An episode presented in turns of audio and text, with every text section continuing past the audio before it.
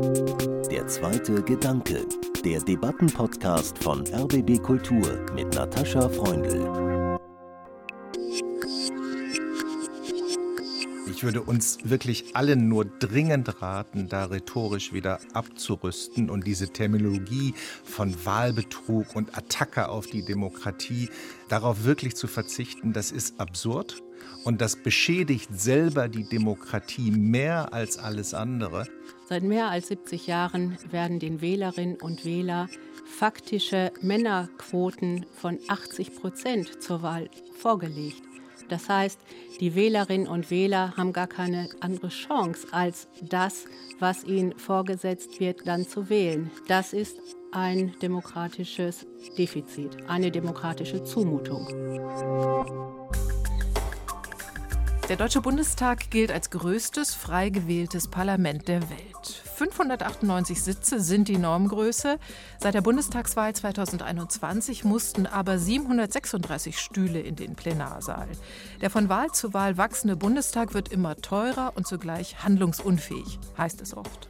Jetzt packt die Ampelregierung plötzlich sehr schnell ein Versprechen an, das schon im Koalitionsvertrag von 2021 stand. Nachhaltig das Anwachsen des Bundestags zu verhindern. Eine Wahlrechtsreform von der Ampel, für die Ampel, wie Kritiker sagen, oder endlich ein klar verständliches, verfassungsgemäßes Wahlrecht? Und wo bleibt das Vorhaben, im Bundestag Parität zu schaffen? Das Parlament also geschlechtergerecht aufzustellen? Fragen für den zweiten Gedanken heute. Ich bin Natascha Freundl und wir zeichnen diese Debatte heute auf am Vormittag Mittwoch, 15.03., also mitten in einer entscheidenden Woche für die Wahlrechtsreform. Und ich begrüße dazu ganz herzlich Silke Ruth-Laskowski, Professorin für öffentliches Recht, Völker- und Europarecht an der Uni Kassel, Mitglied der Expertenkommission zur Reform des Bundeswahlrechts und Verfahrensbevollmächtigte der Wählerinnen und Wähler, die gegen die Bundestagswahlen 2017 und 2021 Einspruch eingelegt haben wegen der Unterrepräsentanz von Parlamentarierinnen im Deutschen Bundestag. Herzlich willkommen, Frau Laskowski. Vielen Dank. Und mit dabei ist auch Robert Verkamp, Senior Advisor im Programm Demokratie und Zusammenhalt der Bertelsmann Stiftung, Gastprofessor für Politologie an der Uni Lüneburg und ebenfalls Mitglied der Expertenkommission zur Wahlrechtsreform. Ich freue mich sehr, dass wir wieder über ein ziemlich kompliziertes Thema sprechen können, Herr Verkamp. Hallo und vielen Dank für die Einladung. Ja, und vor ein paar Wochen, da waren Sie hier, da sprachen wir noch über die Verwaltungsreform in Berlin, auch ganz schön knifflig. Immer noch knifflig? Ja, das hört nicht auf. Diesmal geht es um das Wahlrecht für die ja, wichtigste gesetzgebende Instanz im demokratischen System der Bundesregierung, richtig? Das ist so, das ist wohl wahr. Die Bundestagswahl ist sozusagen die zentrale demokratische Wahlentscheidung in unserem politischen System. Und deshalb ist die Wahlrechtsfrage auch eine sehr, sehr wichtige Frage. Nun haben wir, Herr Verkamp, vergangene Woche diesen Termin geplant und da wussten Sie, trotz Mitglied in dieser Kommission Sachverständiger, da wussten Sie noch nichts davon, dass am Montag dieser Woche, also vor zwei Tagen, die Ampelregierung diesen Gesetzesentwurf vorlegt und zur Abstimmung geben will an diesem Freitag. Also ein ziemlicher Galopp in dieser Woche. Das ist doch erstaunlich, dass die Expertenkommission gar nicht informiert ist. Nun ja, das äh, war wohl sehr sportlich, was sich äh, da die Ampeldamen und Herren dann überlegt haben. Das kann passieren. Aber natürlich äh, hätte ich es auch ganz äh, charmant gefunden, wenn man mich rechtzeitig informiert hätte.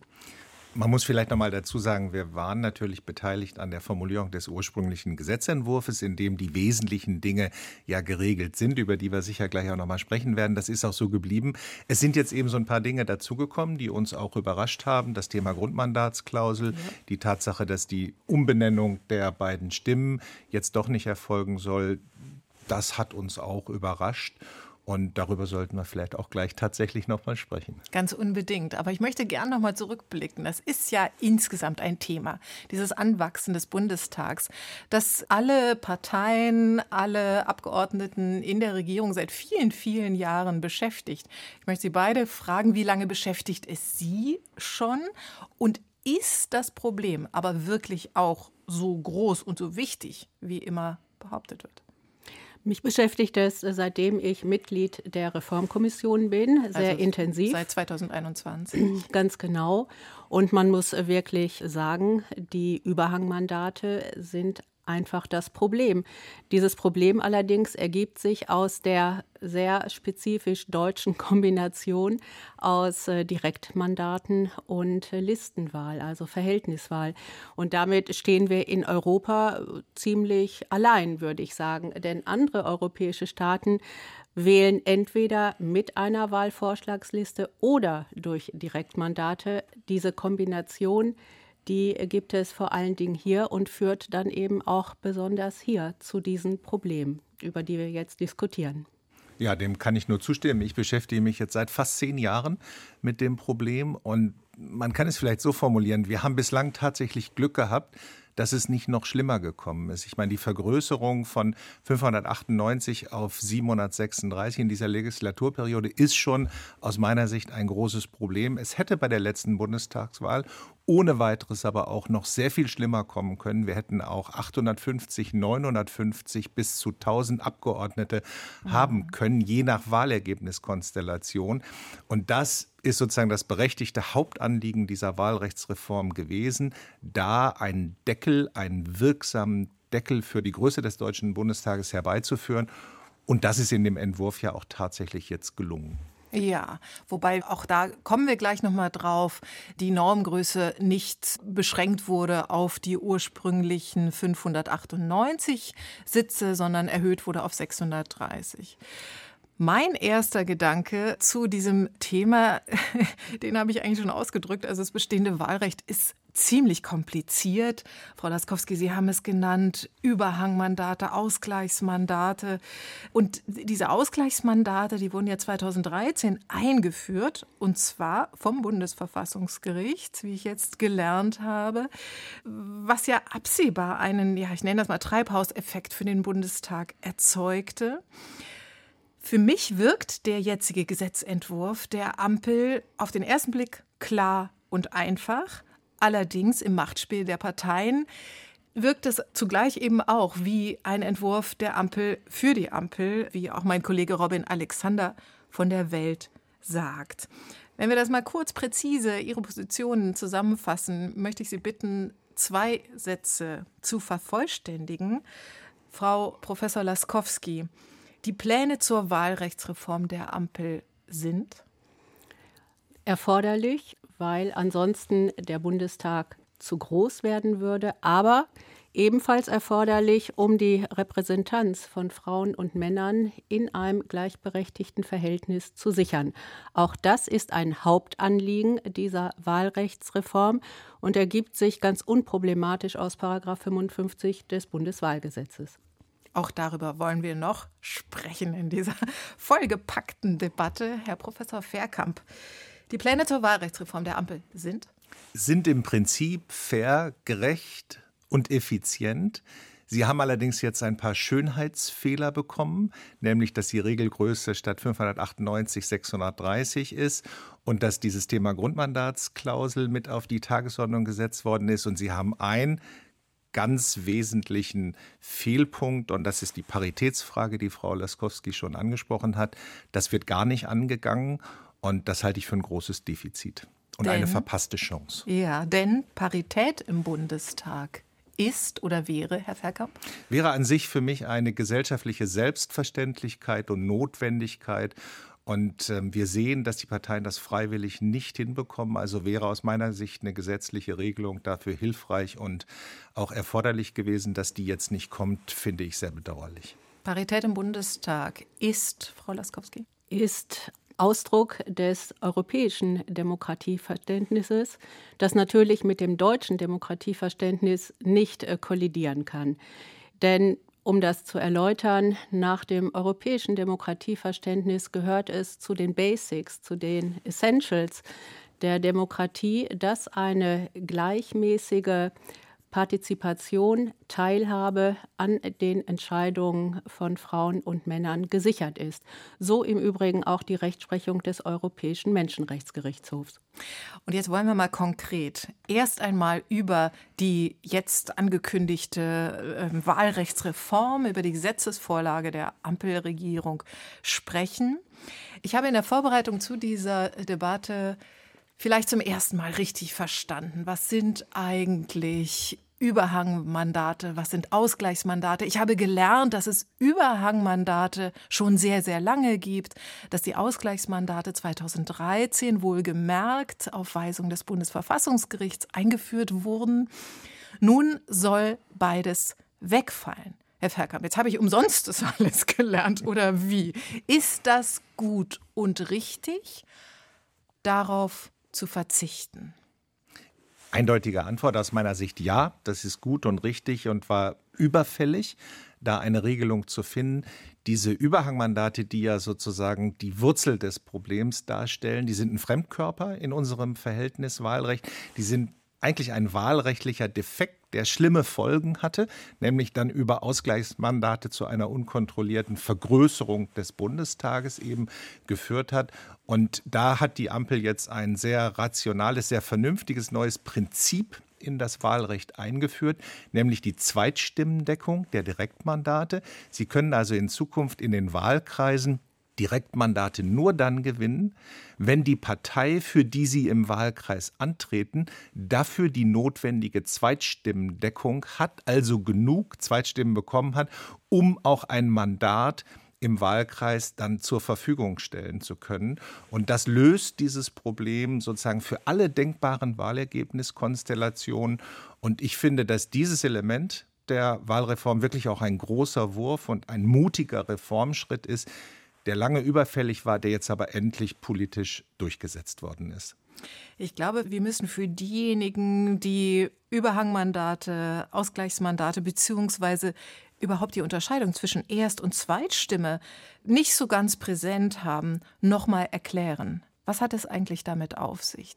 Die Erststimme, äh, mit der wird ein Direktkandidat im Wahlkreis gewählt. Wir haben 299 Wahlkreise. Und mit der Zweitstimme werden Parteien und ihre Listenkandidaten gewählt.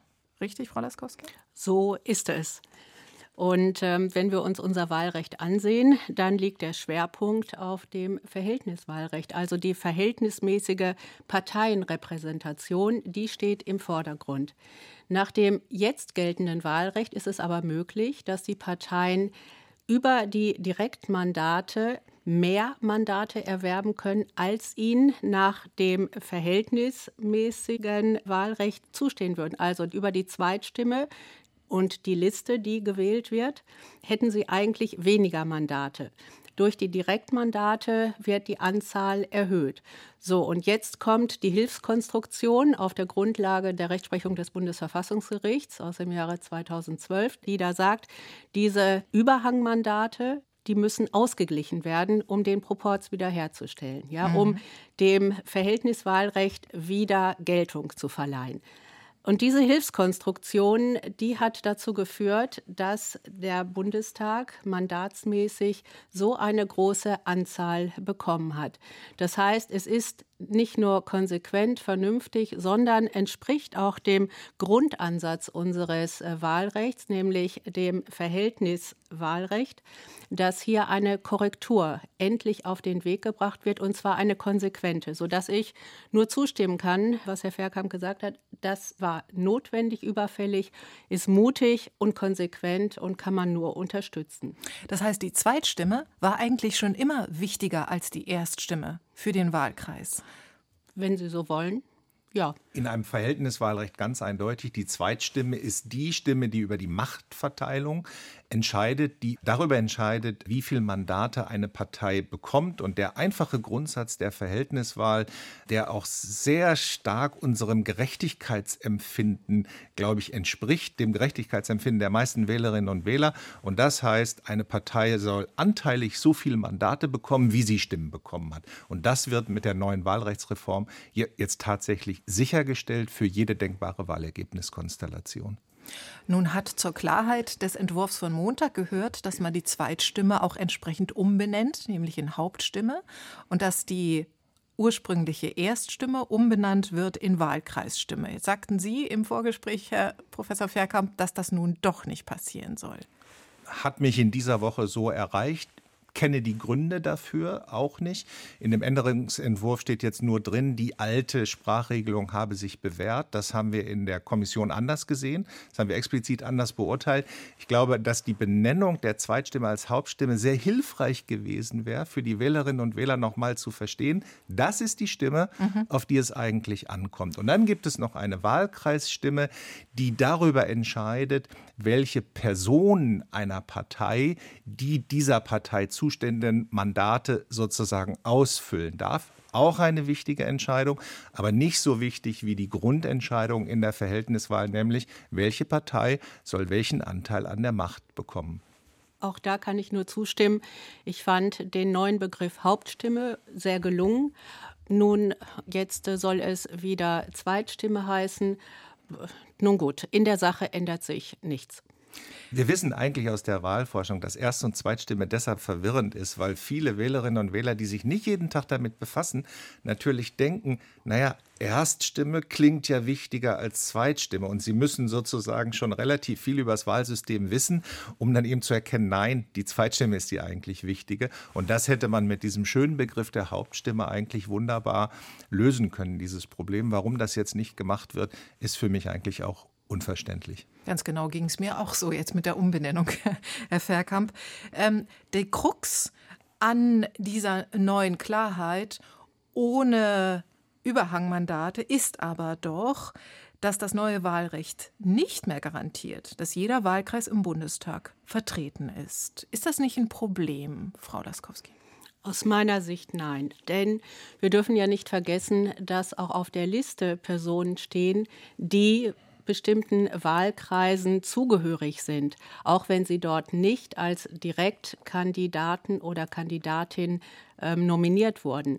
Das heißt, die Gefahr, dass wirklich ein Wahlkreis ohne Repräsentanz im Deutschen Bundestag äh, dann äh, vertreten ist bzw. nicht vertreten ist, ist relativ gering, abgesehen davon, dass nach der Rechtsprechung es auch gar nicht darauf ankommt, denn alle Abgeordneten vertreten das ganze Volk. Das heißt, der Gedanke, dass sie spezifische Interessen eines Wahlkreises dort vertreten sollen, widerspricht der Rechtsprechung des Bundesverfassungsgerichts. Darauf äh, weise ich auch einmal hin. Dass das in der Realität natürlich ganz anders gesehen wird, das wissen wir, aber da sehe ich dann auch einen kleinen Konflikt. Ja, aber dennoch bezieht sich ja die Arithmetik der Normgröße des Bundestags auf die 299 Wahlkreise. Also die bisher gültige Normgröße, die nun äh, zunehmend überschritten wurde, aber dennoch ja weiterhin bestand. Diese 598 sind ja zweimal 299 Wahlkreise. Das heißt, der Ausgangspunkt dieser Logik sind nun mal die Wahlkreise einmal über die Direktkandidaten besetzt und einmal über das Verhältnis der Parteien und ihrer Listenkandidaten. Das ist richtig, aber man muss eben mit ins Bild nehmen, dass auch die 299 über die Liste eingezogenen Abgeordneten fast alle auch in Wahlkreisen kandidieren, in Wahlkreisen verankert sind und genauso wie die direkt gewählten Abgeordneten vor Ort Wahlkreisbüros haben und Wahlkreisarbeit machen. Das ist ja gerade das Intelligente unseres Wahlsystems oder sagen wir mal so die List des Systems, dass sich diese Verankerung in den Wahlkreisen eben nicht nur auf die 299 direkt gewählten, sondern auf alle Abgeordneten des Deutschen Bundestages bezieht. Und das wird in dieser sehr emotionalisierten Diskussion häufig übersehen. Vielleicht noch zwei kleine weitere Anmerkungen ja. dazu, um das auch aus Sicht der Wählerinnen und Wähler noch etwas verständlicher zu machen. Der sogenannte Wahlkreissieger ist heute in vielen Fällen jemand, der seinen Wahlkreis mit 20, 22 oder 23 Prozent der Stimmen gewinnt. Heißt im Umkehrschluss, er ist von 75 oder 80 Prozent der Wählerinnen und Wähler im Wahlkreis nicht gewählt worden. Das heißt, diese relative Mehrheitsregel im Wahlkreis alleine rechtfertigt eben auch ganz schlicht von der Anzahl der anfallenden Wählerinnen und Wählerstimmen noch kein sicheres Mandat im Deutschen Bundestag. Und dieser Effekt, der ist eben dadurch entstanden, dass wir heute immer mehr unterschiedliche Parteien wählen. In einem System, wo sie nur im Prinzip nur CDU und SPD hatten, die in Frage kamen für den Sieg im Wahlkreis, da waren das meistens Wahlkreisergebnisse von über 50 Prozent. Das ist aber heute nicht mehr der Fall. Und diese Strukturveränderung, die wir Wählerinnen und Wähler ja bewirkt haben, ne, nämlich dass wir segmentierter und differenzierter abstimmen und nicht nur die beiden großen Volksparteien wählen, sondern eben auch viele andere kleinere Parteien, die haben eben dazu geführt, dass diese Regel auch überarbeitet werden musste im Wahlrecht und das ist jetzt erfolgt. Mhm. Aber um mal auf die überhitzte Stimmung zurückzukommen, die Sie angesprochen haben, Herr Verkamp, der CSU-Generalsekretär Martin Huber, der hat ja von dem Gesetzentwurf schon in der ersten Fassung, also von Ende Januar 2023, gesagt, das sei organisierte Wahlfälschung direkt gewählten Abgeordneten den Einzug ins Parlament zu verweigern, kennen wir sonst nur aus Schurkenstaaten. Das ist natürlich wirklich das starker Tobak. Ach nö, wenn wir ehrlich sind, kennen wir das auch aus Bayern. Denn in Artikel 14 Absatz 4 der bayerischen Verfassung gibt es eine Zuteilungsregelung, die da sagt, dass bei der Landtagswahl nur die Mandate zugeteilt werden dem Landtag, die bayernweit mindestens 5 Prozent bekommen haben.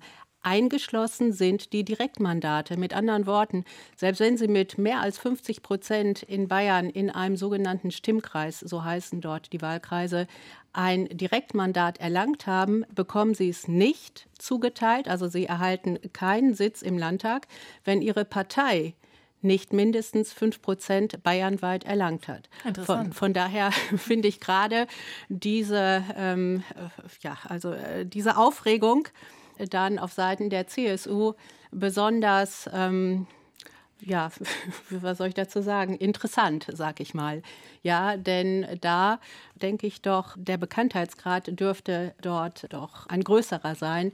Also so fremd äh, darf gerade der CSU dieser neue Ansatz gar nicht sein. Ja, und ich würde uns wirklich allen nur dringend raten, da rhetorisch wieder abzurüsten und diese Terminologie von Wahlbetrug und Attacke auf die Demokratie darauf wirklich zu verzichten, das ist absurd. Und das beschädigt selber die Demokratie mehr als alles andere.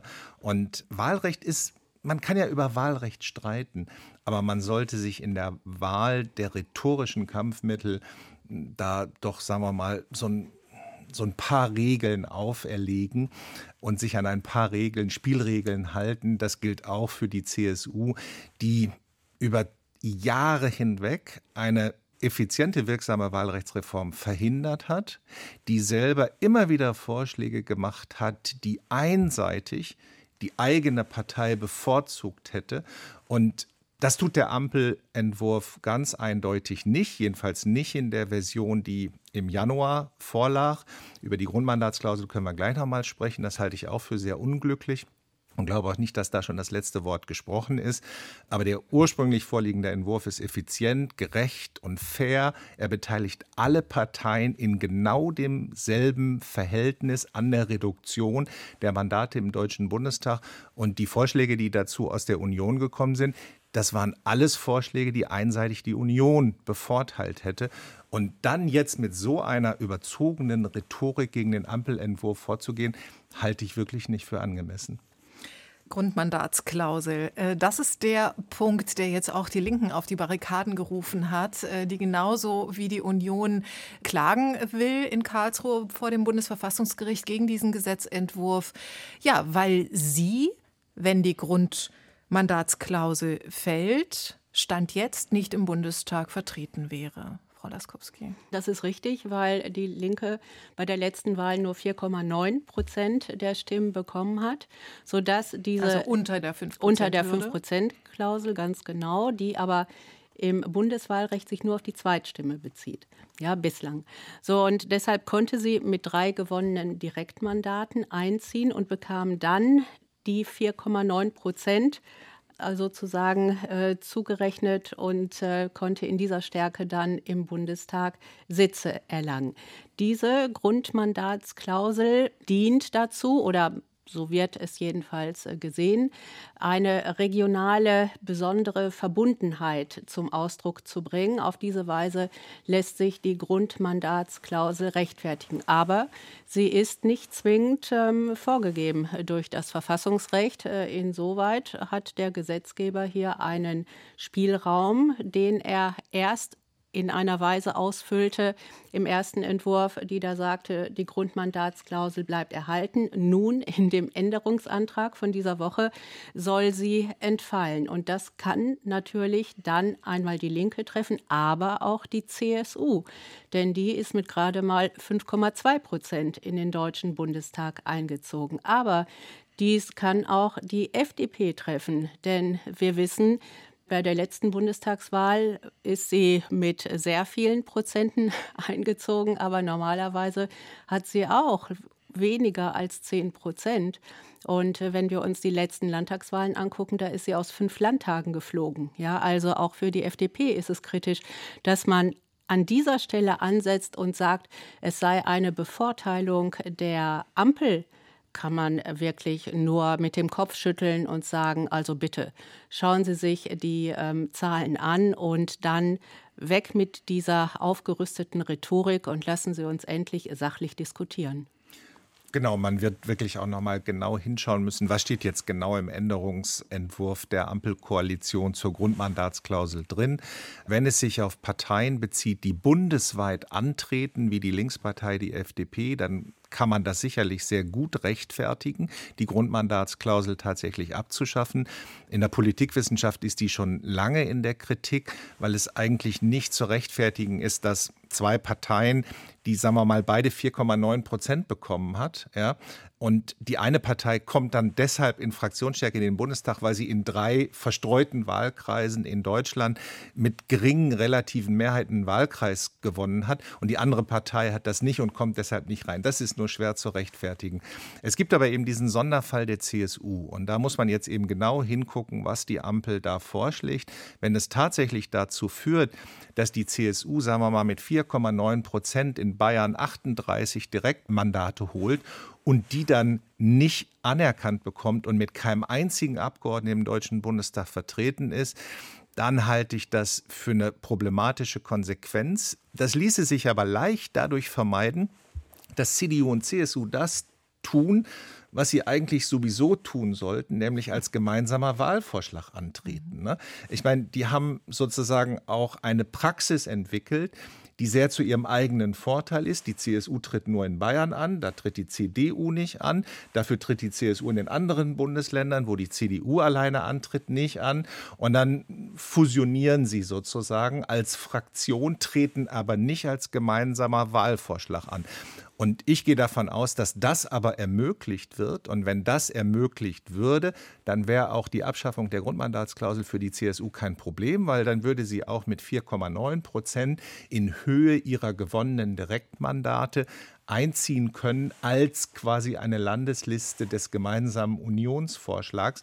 Aber wie gesagt, da müssen wir jetzt erst auch noch mal die Details abwarten, was die Ampel da genau ins Gesetz reinschreiben wird.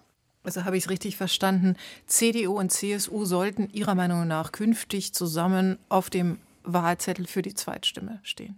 Ja, also das wäre, meine ich, sozusagen eine sehr transparente Regelung. Wer heute CDU wählt, bekommt eben auch CSU, weil sie dann als Fraktionsgemeinschaft im Bundestag gemeinsam agieren. Und es ist eigentlich eine Form von Intransparenz, dass das dem Wähler so vorher nicht gesagt wird, wie es nachher dann im Bundestag gemacht wird. Aber diese Möglichkeit einer Listenvereinigung, die besteht eben im Moment im geltenden Bundestagswahlrecht nicht so einfach. Die müsste zusätzlich geschaffen werden. Und deshalb habe ich gesagt, müssen wir mal abwarten, wie die genauen Regelungen der Ampel dazu ausfallen. Hm. Nun ist es nicht nur so, dass die Expertenkommission, zu der Sie beide gehören, nicht informiert äh, worden ist über diesen Vorstoß der Ampelparteien diese Woche Montag äh, bis zur Abstimmung diese Woche Freitag. Parteitag, sondern es ist auch so, dass ein zweiter wichtiger Auftrag, der sie seit vielen Monaten und ja, Jahren beschäftigt, zur Reform des Wahlrechts äh, gar nicht Thema ist, nämlich heißt es ja in ihrem Auftrag, die Reformkommission wird Maßnahmen empfehlen, um eine gleichberechtigte Repräsentanz von Frauen und Männern auf den Kandidatenlisten und im Deutschen Bundestag zu erreichen. Also sind Vorschläge für eine paritätische, hälftige Besetzung des Bundestags mit Frauen und Männern gefordert oder auch nicht mehr gefordert, denn wie gesagt, es ist überhaupt nicht Thema. Frau Laskowski, wie finden Sie das? Ja, da haben wir natürlich ein Defizit, ja, das wir in diesem Entwurf erkennen können. Das heißt, wir brauchen dringend eine paritätische Ergänzung, die dafür sorgt, dass dieses Ziel, nämlich die gleichmäßige Besetzung des Deutschen Bundestages mit Frauen und Männern, auch erreicht werden kann. Dazu gibt es verschiedene Vorschläge, die in der Reformkommission eingebracht wurden und diskutiert wurden. Die Vorschläge, die effektiv das Ziel erreicht hätten, wurden regelmäßig pauschal mit dem Einwand vom Tisch gefegt, das sei alles verfassungswidrig und man wolle nicht riskieren, dann in Karlsruhe zu unterliegen, wenn jemand gegen den Gesetzentwurf dann äh, klagen äh, sollte. Und wir erinnern uns, es sind die Grünen, äh, es ist die SPD und die FDP, die so argumentiert in erster Linie. Also die SPD ist der Meinung, dass äh, solche Regelungen verfassungskonform seien. Die Grünen ebenfalls.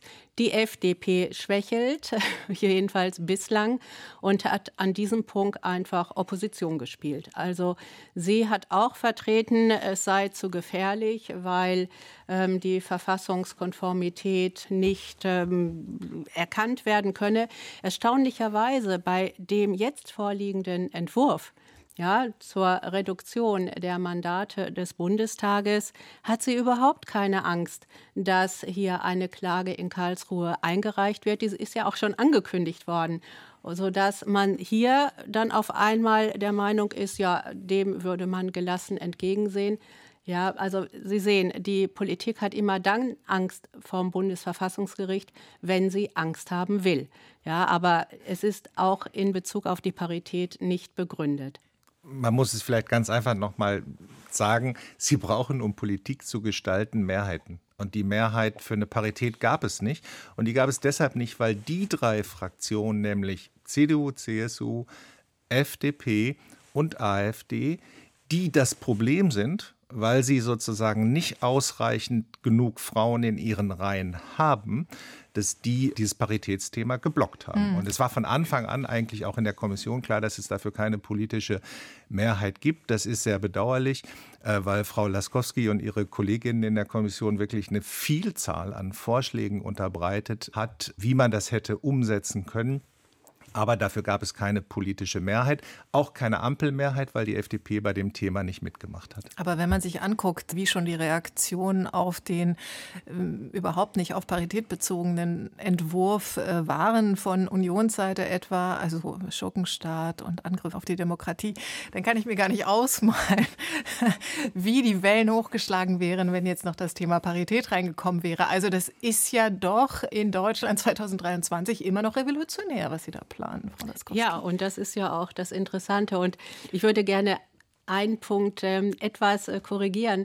Sie sagten, dass die Parteien nicht genug Frauen hätten. Das ist gar nicht der Fall. Die Parteien nominieren nicht genug Frauen. Wenn sie sie finden wollten, würden sie sie auch in ihren Reihen finden. Übrigens auch die AfD. Das ist überhaupt kein Problem.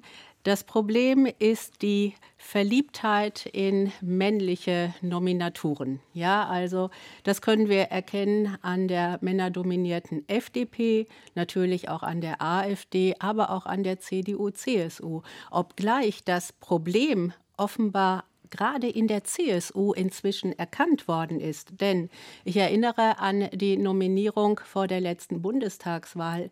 Herr Söder war sehr stolz darauf, und das durfte er auch sein, dass er erstmals für die CSU eine paritätisch nominierte Liste eingereicht hatte, nämlich eine, auf der Frauen und Männer abwechselnd nominiert waren. Und das war vorbildlich.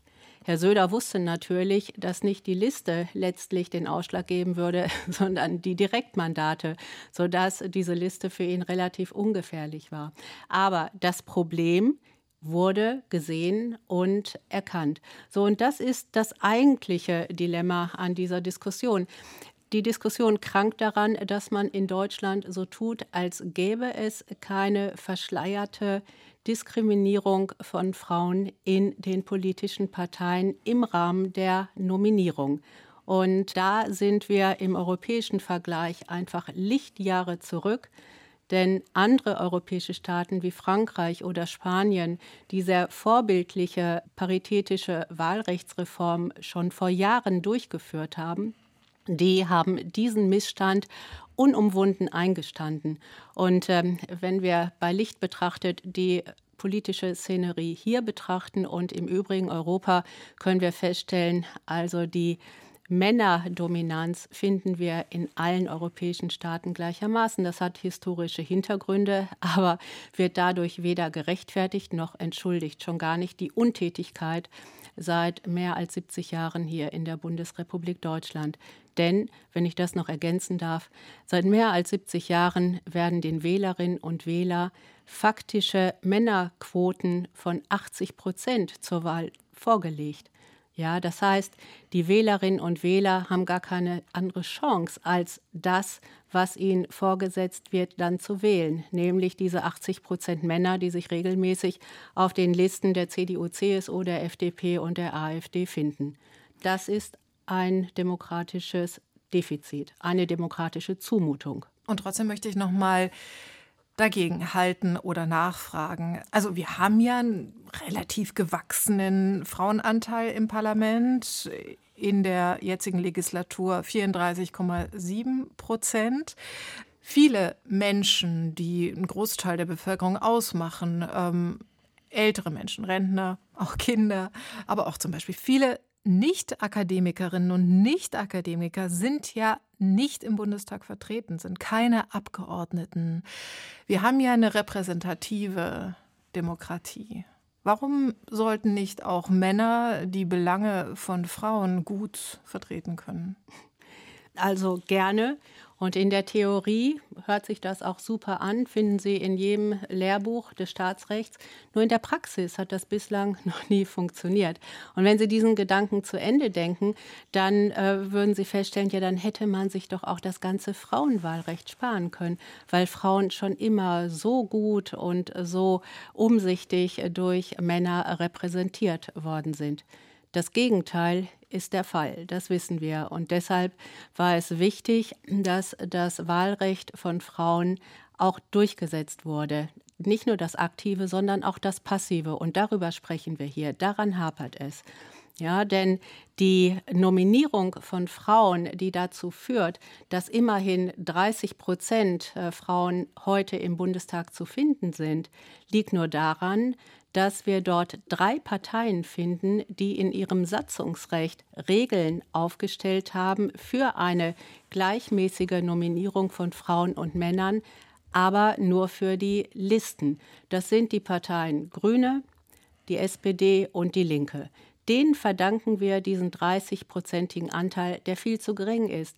Denn wenn wir die Wählerinnen und Wähler betrachten, dann können wir erkennen, dass etwa 51 Prozent des wahlberechtigten Volkes tatsächlich Frauen sind, sodass der Anspruch des Volkes entsprechend äh, dieser Anzahl auch im Parlament repräsentiert zu sein, weil, und das ist entscheidend, weil Frauen und Männer anders sozialisiert sind, anders auf die Realität gucken, unterschiedliche Prioritäten setzen, weil diese Unterschiedlichkeit in das Parlament einziehen muss, denn sonst ist die Gesetzgebung und jede politische Entscheidung durch einen, ich sag's mal, männlichen Blick dominiert und vorgegeben. Was wir brauchen, ist aber ein gleichberechtigter Blick in der Politik. Und dieser gleichberechtigte Blick ist eben auch in der Politik ein anderer als der männerdominierte Blick. Es macht eben auch einen qualitativen Unterschied aus. Jeder von uns, der schon mal in einem gemischten Team in einem geschlechtermäßig gemischten Team gearbeitet hat, der weiß doch, dass es dort anders zugeht als in einem männerdominierten Herrenclub. Und das gilt natürlich für die Parteien und für das Parlament auch. Also insofern glaube ich wirklich auch, dass die Parität wichtig ist, um einen gesellschaftlich repräsentativen Politikbetrieb zu organisieren und auch sicherzustellen, dass die Ergebnisse, die dieser Betrieb produziert, geschlechtergerecht sind. Das heißt, auch Sie, Herr Verkamp, als Politologe in der Kommission kämpfen genauso stark für paritätischen Bundestag wie Frau Laskowski? Ja, ich habe das in dem Punkt wirklich sehr bedauert, dass das, ähm, dass das in dem Fall an der FDP gescheitert ist. Wir haben jetzt in der Kommission noch zahlreiche Vorschläge uns angeschaut, wie man sozusagen unterhalb einer wahlrechtlichen Regelung etwas tun könnte, um die Parität äh, zu verbessern.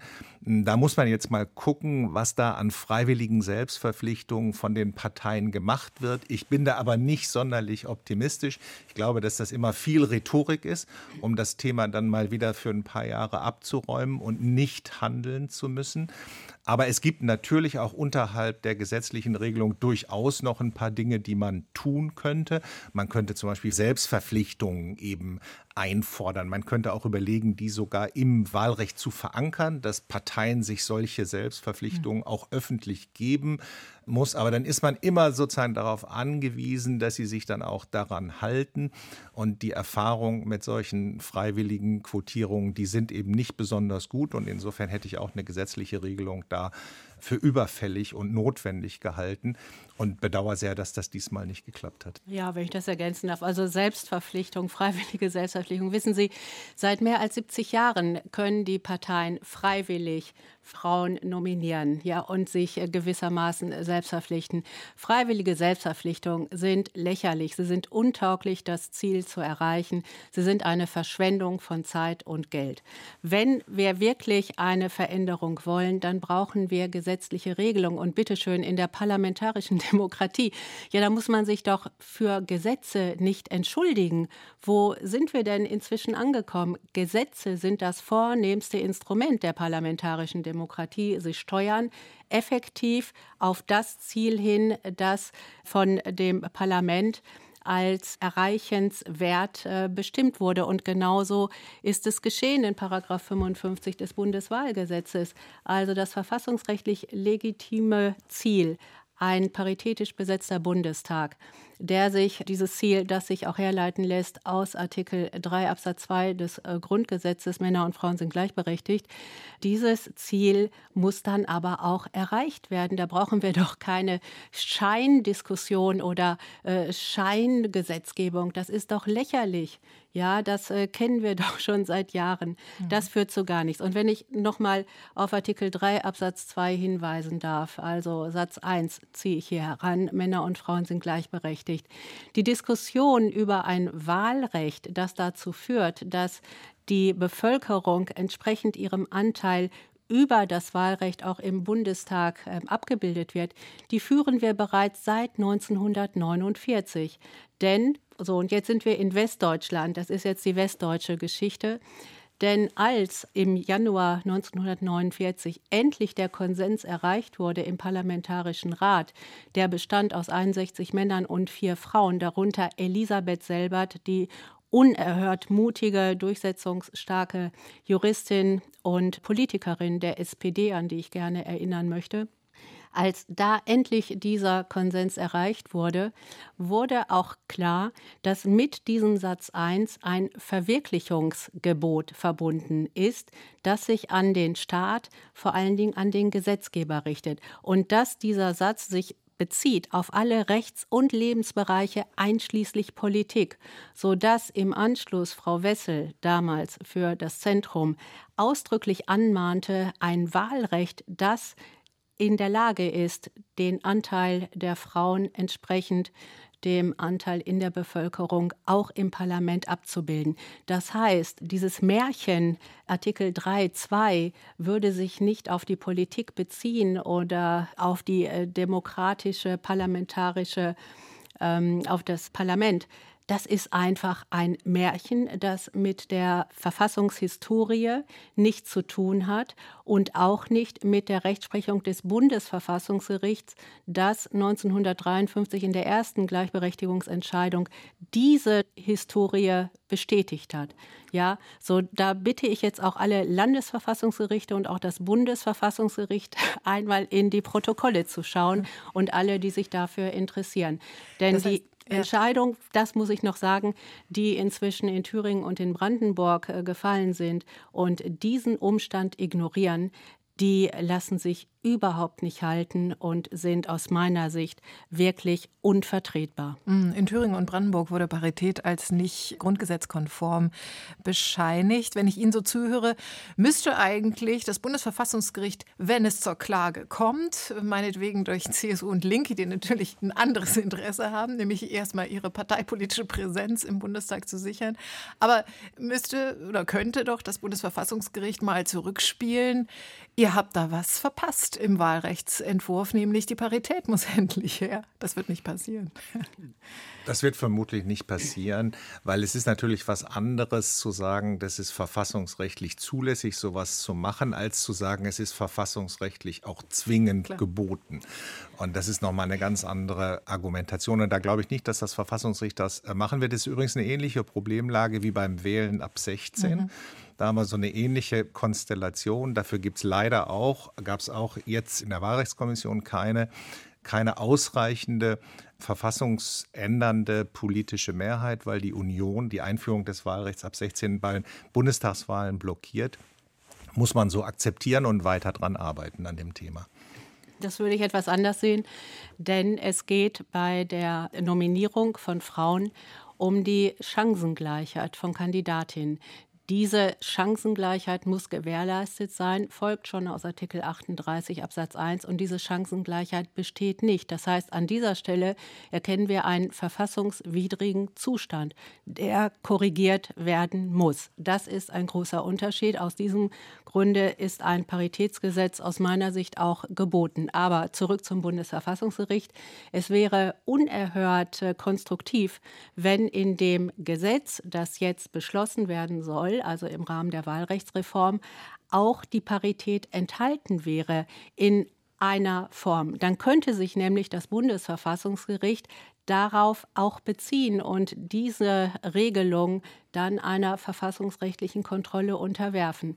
Das heißt, es wäre ein unglaublicher Vorteil, wenn der Entwurf eine paritätische Ergänzung bekäme, denn dann würden wir in kürzester Zeit endlich Klarheit bekommen in Bezug auf die Parität ist nicht absehbar. Ich habe noch eine Zusatzfrage mit einer bisschen anderen Perspektive. Äh, der SZ-Journalist und Jurist Ronen Steinke, der hat kürzlich kritisiert, dass das Parlament eigentlich weniger über seine Größe streiten sollte, als vielmehr über die eigenen Aufgaben, nämlich Gesetze zu machen, selber zu machen, nicht nur durchzuwinken, abzunicken. Was sagen Sie dazu, Herr Verkamp? Naja, aber das ist ja das, was das Parlament tut, und zwar auch beim Wahlrecht. Und ich finde es auch durchaus angemessen, dass in einer parlamentarischen Demokratie auch die Frage des Wahlrechts vom Parlament selbst entschieden wird. Es ist natürlich eine Entscheidung in eigener Sache, finde aber, dass es sozusagen auch schon viel auch mit der Würde einer parlamentarischen Demokratie zu tun hat, dass das Parlament auch in der Lage ist, in eigener Sache zu entscheiden. Das finde ich ist bei der Verkleinerung des Bundestages jetzt wirklich gelungen. Sie haben in eigener Sache auch zum Teil gegen ihre eigenen Interessen entschieden. Das ist bei der Parität noch nicht gelungen, das ist bei Wählen ab 16 noch nicht gelungen. Also es bleibt auch im Wahlrecht nach dieser Reform noch viel zu tun. Aber immerhin ist es bei der Verkleinerung des Bundestages jetzt tatsächlich gelungen.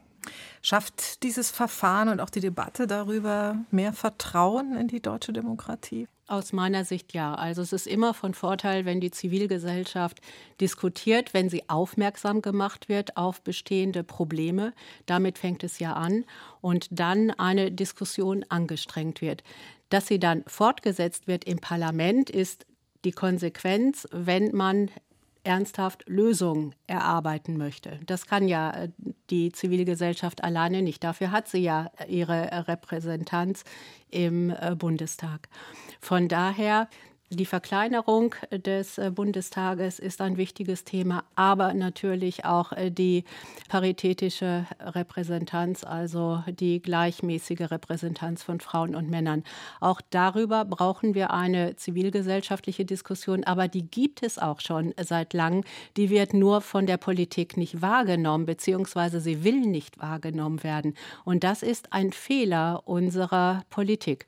Denn auf lange Sicht, auch auf kurze Sicht, tut sie sich damit keinen Gefallen. Denn schauen Sie sich an, wenn ich nochmal auf die FDP zurückkommen darf, dass die FDP aus den Landtagen geflogen ist, liegt auch daran, dass sie gerade von Wählerinnen nicht mehr gewählt wird. Und das liegt vielleicht auch an dem öffentlichen Auftreten der FDP, die ja doch auch durch ähm, eine gewisse, ja, durch einen gewissen Maskulinismus vielleicht so aufgefallen ist. Und das hat sich einfach nicht positiv für sie ausgewirkt. Wir leben schließlich im 21. Jahrhundert. Also die FDP hat allerdings äh, junge, aktive Kandidatinnen, äh, die auch dort auf bestimmte Posten sozusagen wollen, die danach wachsen. Würde ich jetzt hier nicht so stehen lassen wollen, aber ich danke Ihnen erstmal bis Eindruck. hierher äh, für diese Diskussion, für diese Einsichten in diesen Prozess der Wahlrechtsreform in dieser Woche. Vielen Dank, Frau Professor Laskowski. Gerne. Und vielen Dank, Herr Professor Verkamp. Sehr gerne. Der große Bundestag beweist gerade mit dieser Wahlrechtsreform seine Handlungsfähigkeit. Das habe ich im Austausch mit der Juristin Silke Ruth-Laskowski und dem Politologen Robert Verkamp gelernt. Das neue Wahlrecht ist kein Gesetz der Ampel für die Ampel. Aber die Streichung der Grundmandatsklausel und die Sonderrolle der CSU sollten revidiert werden. Revolutionär wäre die Reform erst, wenn sie ein geschlechtergerechtes Parlament vorsehen würde. Ich glaube nicht, dass Frauen per se bessere Politiker sind, aber gleichberechtigt gemischte Teams sind sicher bessere Teams. Ich bin Natascha Freundl. Das war der zweite Gedanke. Aufgezeichnet am Vormittag des 15. März 2023. Welches Wahlrecht in den kommenden Tagen im Bundestag verabschiedet wird oder auch nicht, können wir nicht vorhersehen. Sie können uns aber gern Ihre Kommentare schreiben an der zweite Gedanke at rbbkultur.de. Danke fürs Zuhören und Mitdenken.